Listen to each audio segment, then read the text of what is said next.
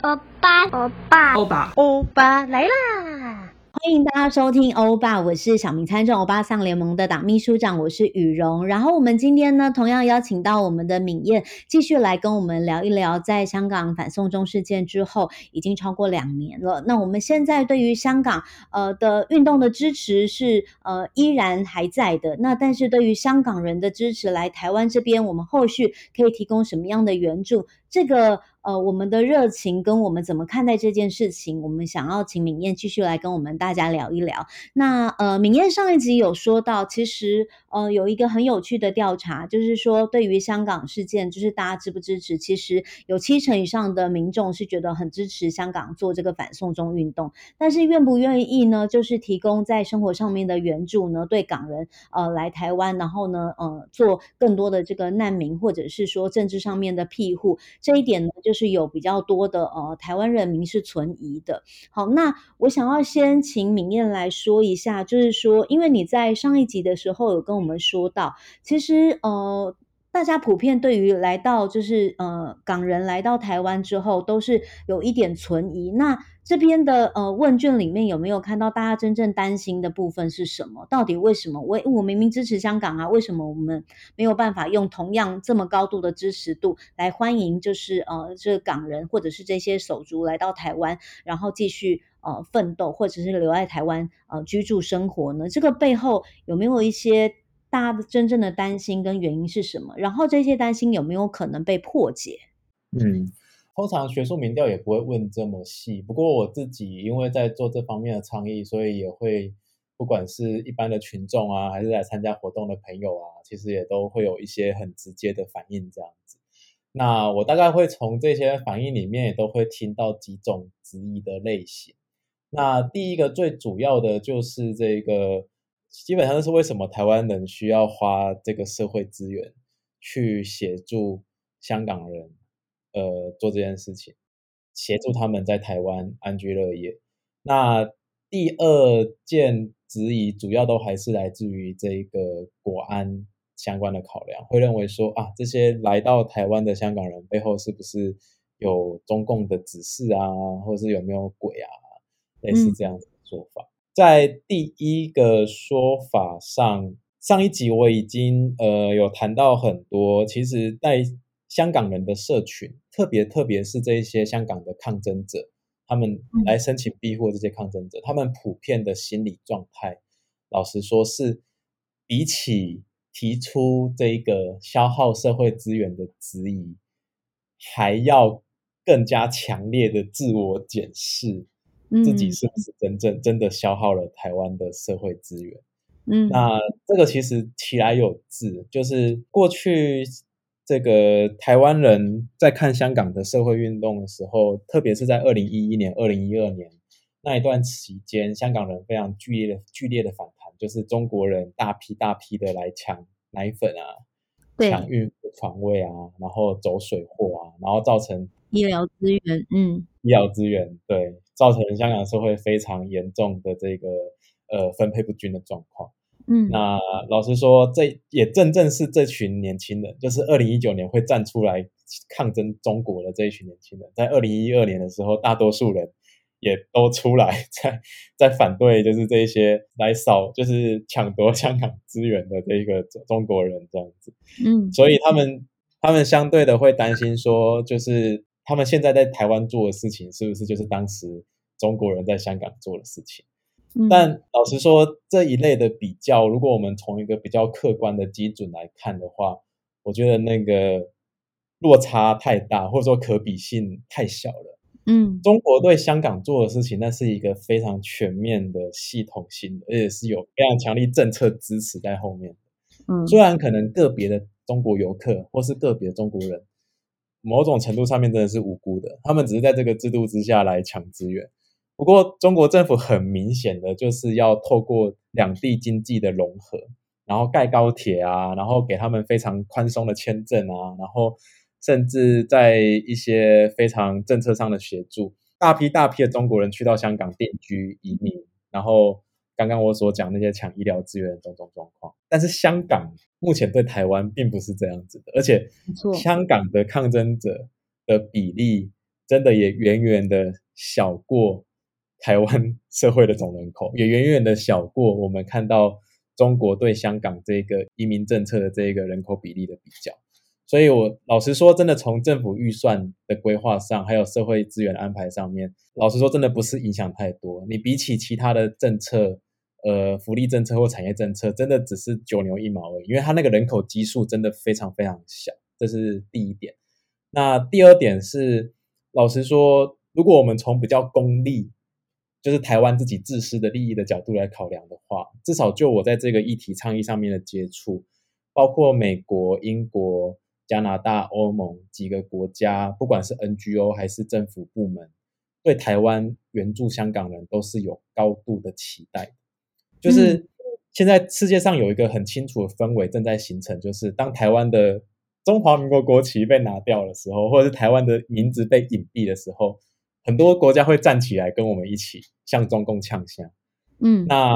这一方面当然是。对于认为我们的民主非常的活跃，非常棒，然后我们在这个前提下也站在了一个道德的制高点。不过老实说，这些民主国家，特别是民主国家的公民社会，特别是我遇到了很多媒体记者，他们对于台湾的这个民主是支持的，没有错，他们的前提是支持，也非常愿意帮忙台湾。不过大家也是非常的 critical 的，也是非常批判的，因为民主的民主的本质就是多元的，民主的本质就是可被接受质疑的，是需要辩论的。所以我遇到非常多，不管是来自于国外的 NGO，还是政府，还是媒体记者，他们非常的想知道到底台湾是怎么帮香港人的。台湾帮忙这些香港的政治庇护者，在他们心中才可以证成所谓台湾的民主是强韧的，是多元的，是开放包容的，而非只是一种宣传。嗯，所以其实我觉得对台湾的公民社会，或者是许多关心这个议题，甚至是关心台湾在国际形象和美国这些盟友的信任关系的这些议题感兴趣的朋友们，也可以从这个方面来思考说，其实我们应该如果在更大的利益前提下，我们要跟这些民主国家保持友好关系，我们反而应该回过头来设想，我们应该要为这一些香港的手足，或是呃未来的一些移民。创造出怎么样的环境？一方面，他们可以自己自力更生，某种程度上面，他们也很愿意贡献台湾社会。但是，我们对他们的帮助，可以让他们养活自己之外，我们更完善的帮助，同时也可以让其他国家的盟友更相信台湾的民主是一个多元、包容、开放的民主。这其实是一个我觉得相当有趣，耶很少真正被摊开来仔细讨论的一个论点。嗯嗯、呃，我觉得这个是一个很微妙的状态，因为说照很理想的来说的话，其实呃，怎么样真的是接应这一些，就是呃。呃，流亡到台湾的手足，然后同时我们也真正让他们可以在台湾就是落叶无不需要归根，然后并且在台湾长出他们的新的力量，甚至是呃让呃我们有机会就是更融合多元的文化。但同时呢，呃，全球各国有关注这个呃。台湾跟中国相关议题的国际朋友，其实都在看我们会怎么做。但另外一个部分，我们其实又有呃中国北京庞大的压力，所以就在那个中间要怎么样执行？在政策上要怎么做，就是要平衡，但是要低调，要真的能够协助他们，但是又不能够有一种像是在挑衅的感觉。我觉得这个是一个蛮大的考验哦。那呃，其实我之前有读过一本国际迁徙跟移民的一本书籍，其实里面就有说到，他讨论到蛮多有关于移民跟呃所谓的。呃，难民接收国这样子的一个状态，其实他们发现，其实就算是移民或者是难民这样，不见得是真的会完全是呃剥夺掉原来这个国家的资源。其实相对的，因为这一些进来的这个呃香港的手足，其实他们很多都是非常年轻的，而且都是有有所谓的劳动力，甚至是他们有很多的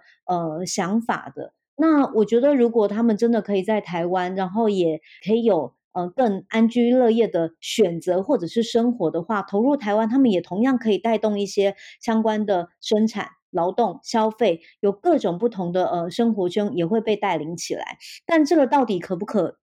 实践？我觉得现在还有蛮多的挑战的啦，因为我们的确在国内内部的部分有政党的挑战，然后对外又有北京方面的挑战，所以如果以现在这样子，因为我们最近这一阵子也发现，其实北京很常就是有这个空机绕台啊这样的事件哈，所以现在看起来好像是呃，执政党政府现在就是表示说，我已经做到我能做的，现在应该做的就是已经这样，也已经蛮好的了。好，那呃，台湾人民也觉得啊，也都有在做了。好，那但是其实此刻我们并没有真的在就是接受难民庇护的这一块真的做到最好，或者是说顾虑到来到呃台湾的这些港人他们各种身心啊，或者是工作学业，或者是真的要在这边定居之后的选择，他们是不是真的可以被安定下来？这一个部分还是一个问号。所以在此刻现在这样子内部的一些冲突矛盾，或者是外部的这些挑战的情况之下，嗯、我们要怎么看这个事件呢？然后作为一个公民，在这个呃此刻的这个好像有一点不上不下，该做的也做了，但是我们好像也没办法给更多这样的情况之下，我们到底还可以怎么样来关注香港事件，或者是说怎么样对这些香港来台湾的手足，我们后续有可以提供什么样的协助跟支持？然后民间还有可能有更多的动员来协助吗？还是这个部分只能够仰赖在呃执政的呃政策法制化这个部分才能够真的给他们协力呢？其实，撑香港在未来的一些发展，老实说是非常多元的。那刚刚在谈的比较多是庇护政策或难民政策。不过，老实说，所谓的庇护政策和难民政策，它是长在移民政策之上的。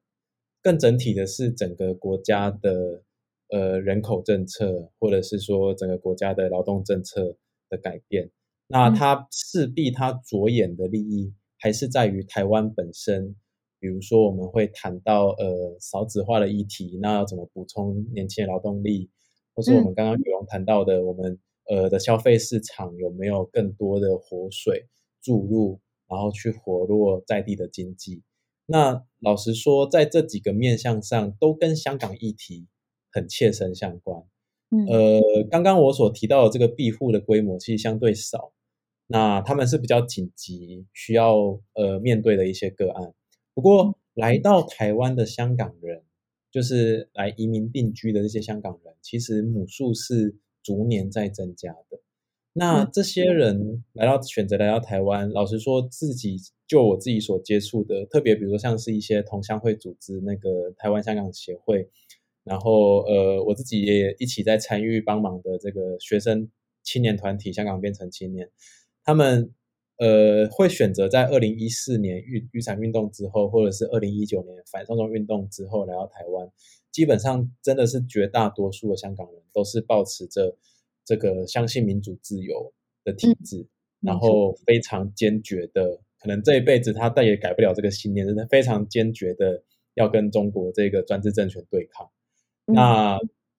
在这个基础之上，呃，我们也尝试过几种路线。那我相信未来也会有很多开展的可能性。第一，就是刚刚我都比较聚焦在一些呃，像中央政府在立法院里面的一些呃法律的提案啊，或者一些。那个机制上的修正，那这个还是很重要，我们还是会做。那另外一方面是像呃，在地方政府的层次上，其实我们也在近几个月期间，然后有时候是因为疫情，所以拖慢了很多事情。不过在近几个月的时间，我们也蛮积极的，比如说像一些市议员接洽，那在地方上，从一些呃香港文化的市集。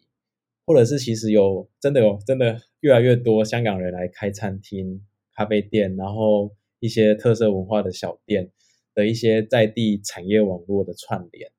然后更进一步的，其实呃我自己在学校也其实这这一年来都听到很多其实非常有名的香港老师来到台湾教书，那这些香港老师其实他们的学经历，特别是在学学术圈的。履历，比如说期刊发表数啊，或者是呃，更重要的是英文期刊发表数，其实都算都是非常顶尖的一些一些学者，那他们也都陆续选择来到台湾教书，然后移民定居。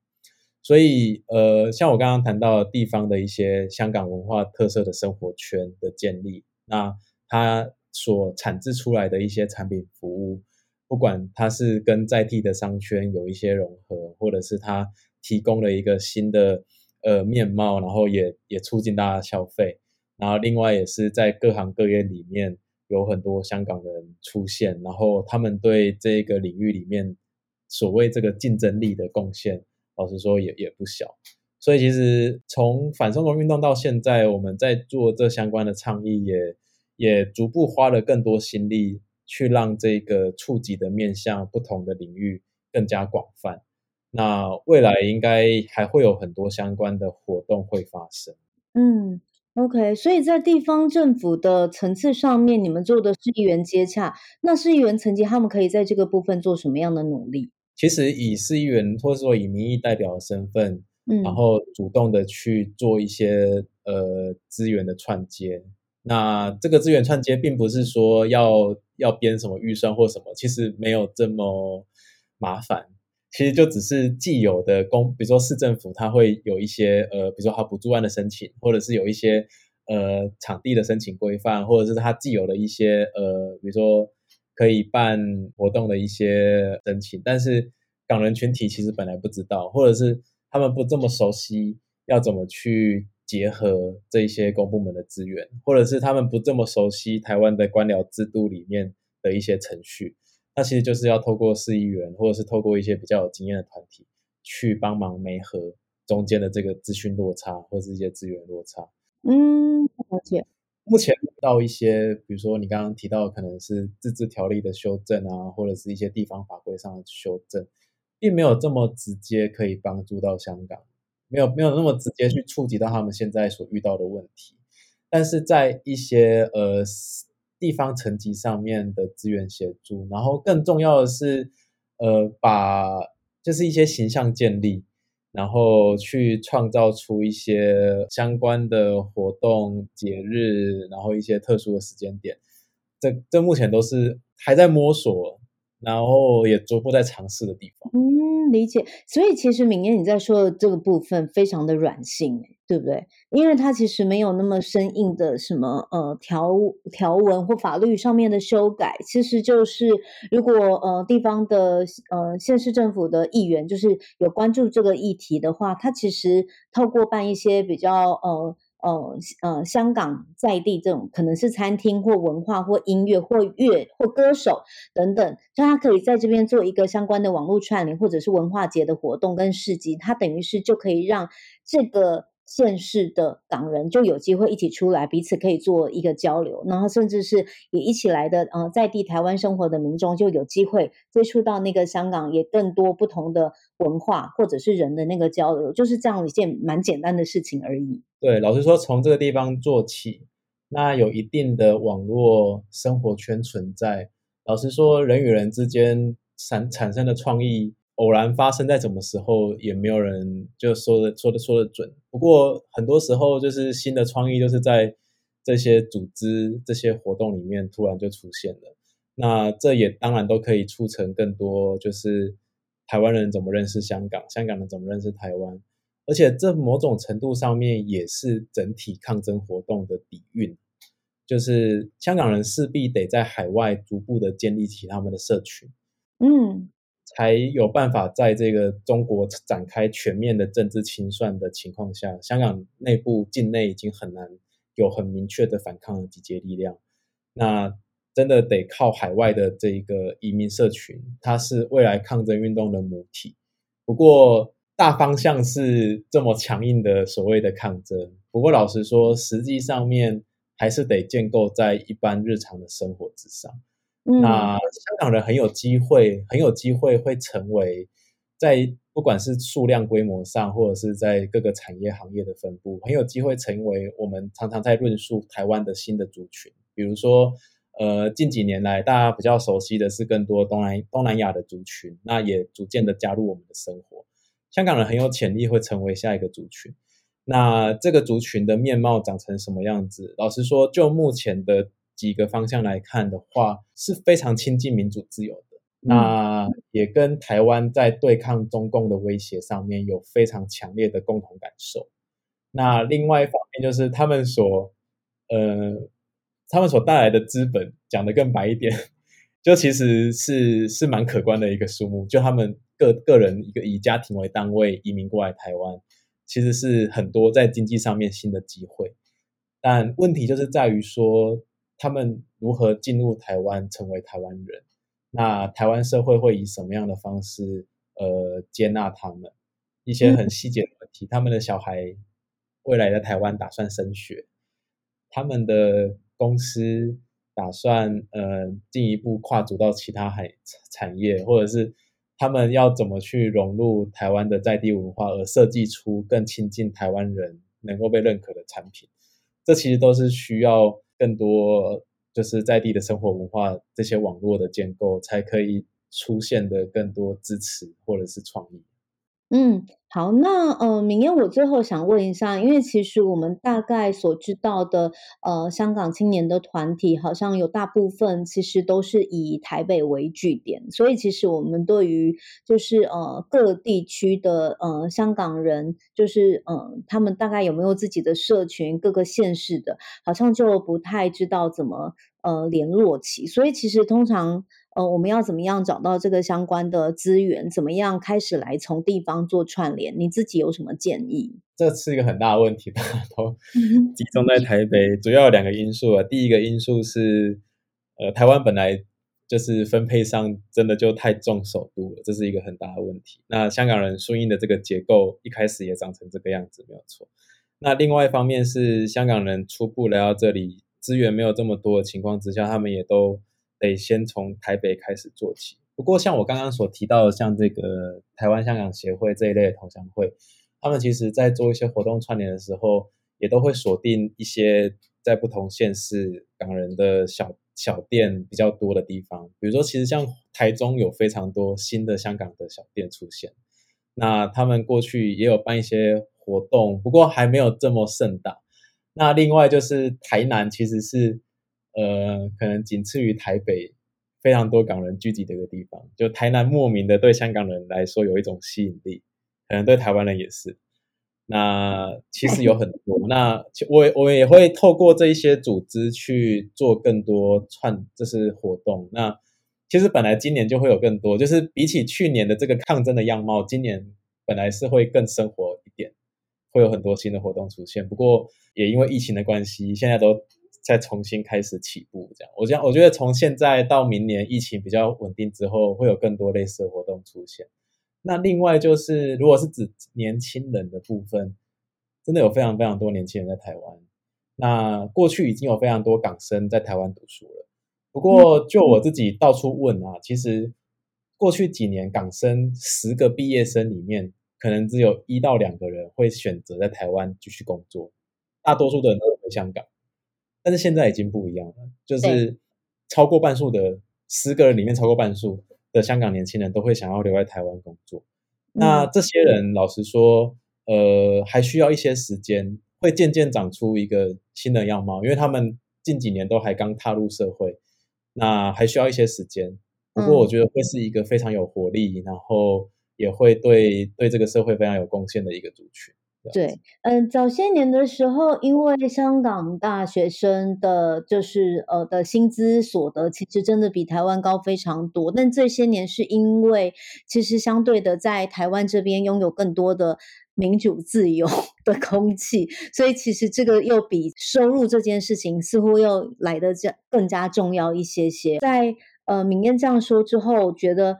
很棒诶，蛮好的。因为如果接下来哈，呃，无论你接不接受，其实台湾的一个具体事实是，台湾的确就是一个移民社会。好，那我觉得我们现在的考验是说，呃，面对这样子多元的族群，甚至是有着不同背景，然后都在台湾这一块土地上，我觉得台湾最有本事跟最有本钱的地方，是我们真的，呃，本来对于人的那个包容性，其实是真的蛮大的。好，那但是呃，在政策面向上也考验着我们，就是如何真的呃制定相关的政策跟法源，可以让我们真的在这个呃不同族群的融合上面，哈，可以更加的真的接纳彼此跟尊重彼此，看见彼此不同的文化。因为我觉得，如果台湾是这样一个多元社会，然后它也以这样的形态在国际上面发光，我觉得的确是一件很值得骄傲的事情，诶，非常非常。而且台湾这么小，然后就有这么多样不同的文化跟族群，然后同时我们也能够。共享，然后嗯，看见彼此的差异，这样，那我觉得我我会更加的以身为台湾人为傲。好，那嗯、呃，刚才铭彦说的这一些，就是原来台中或者是台南各地都有这样子的港人，我觉得很开心。我也希望就是呃，在全台湾各地的欧巴桑都能够串联这一些，然后也来认识这些小小的群众。然后我觉得就从小小的。大小的活动开始，来看看可以怎么样一起发展。因为说到吃啊、玩啊，或者是生活啊、看电 影啊，其实我巴桑是很喜欢的。好，希望有机会可以多跟就是各地不同的呃港人来做一些互动跟交流，然后也认识彼此。好，那今天谢谢敏燕的时间，然后也跟我们用两集的时间来谈了现在的现状。那本来在第一集的时候，其实心里头有觉得蛮悲观的啦，加上就是反送中运动，就是两年多后，觉得好像现在有一种比较消沉的感觉，然后有一种无能为力感。但最后又听到就是敏燕这样的结尾，觉得嗯，其实只要有。有人来到台湾，那落地了，然后我们就在这边可以长出一些新的风貌，我觉得都是一些值得期待的事情。嗯，好，那最后就谢谢明艳喽，谢谢，谢谢大家。欧巴桑来呀来呀，欧吉桑来呀来呀。你喜欢今天的内容吗？还有什么想问或超想知道的事情？欢迎上脸书欧巴桑联盟，欧巴来了这集的分享留言给我们。还有更多关于这集内容的好康资讯，不只能听得到，我们也会大放松在节目资讯中哦。欢迎来抬杠。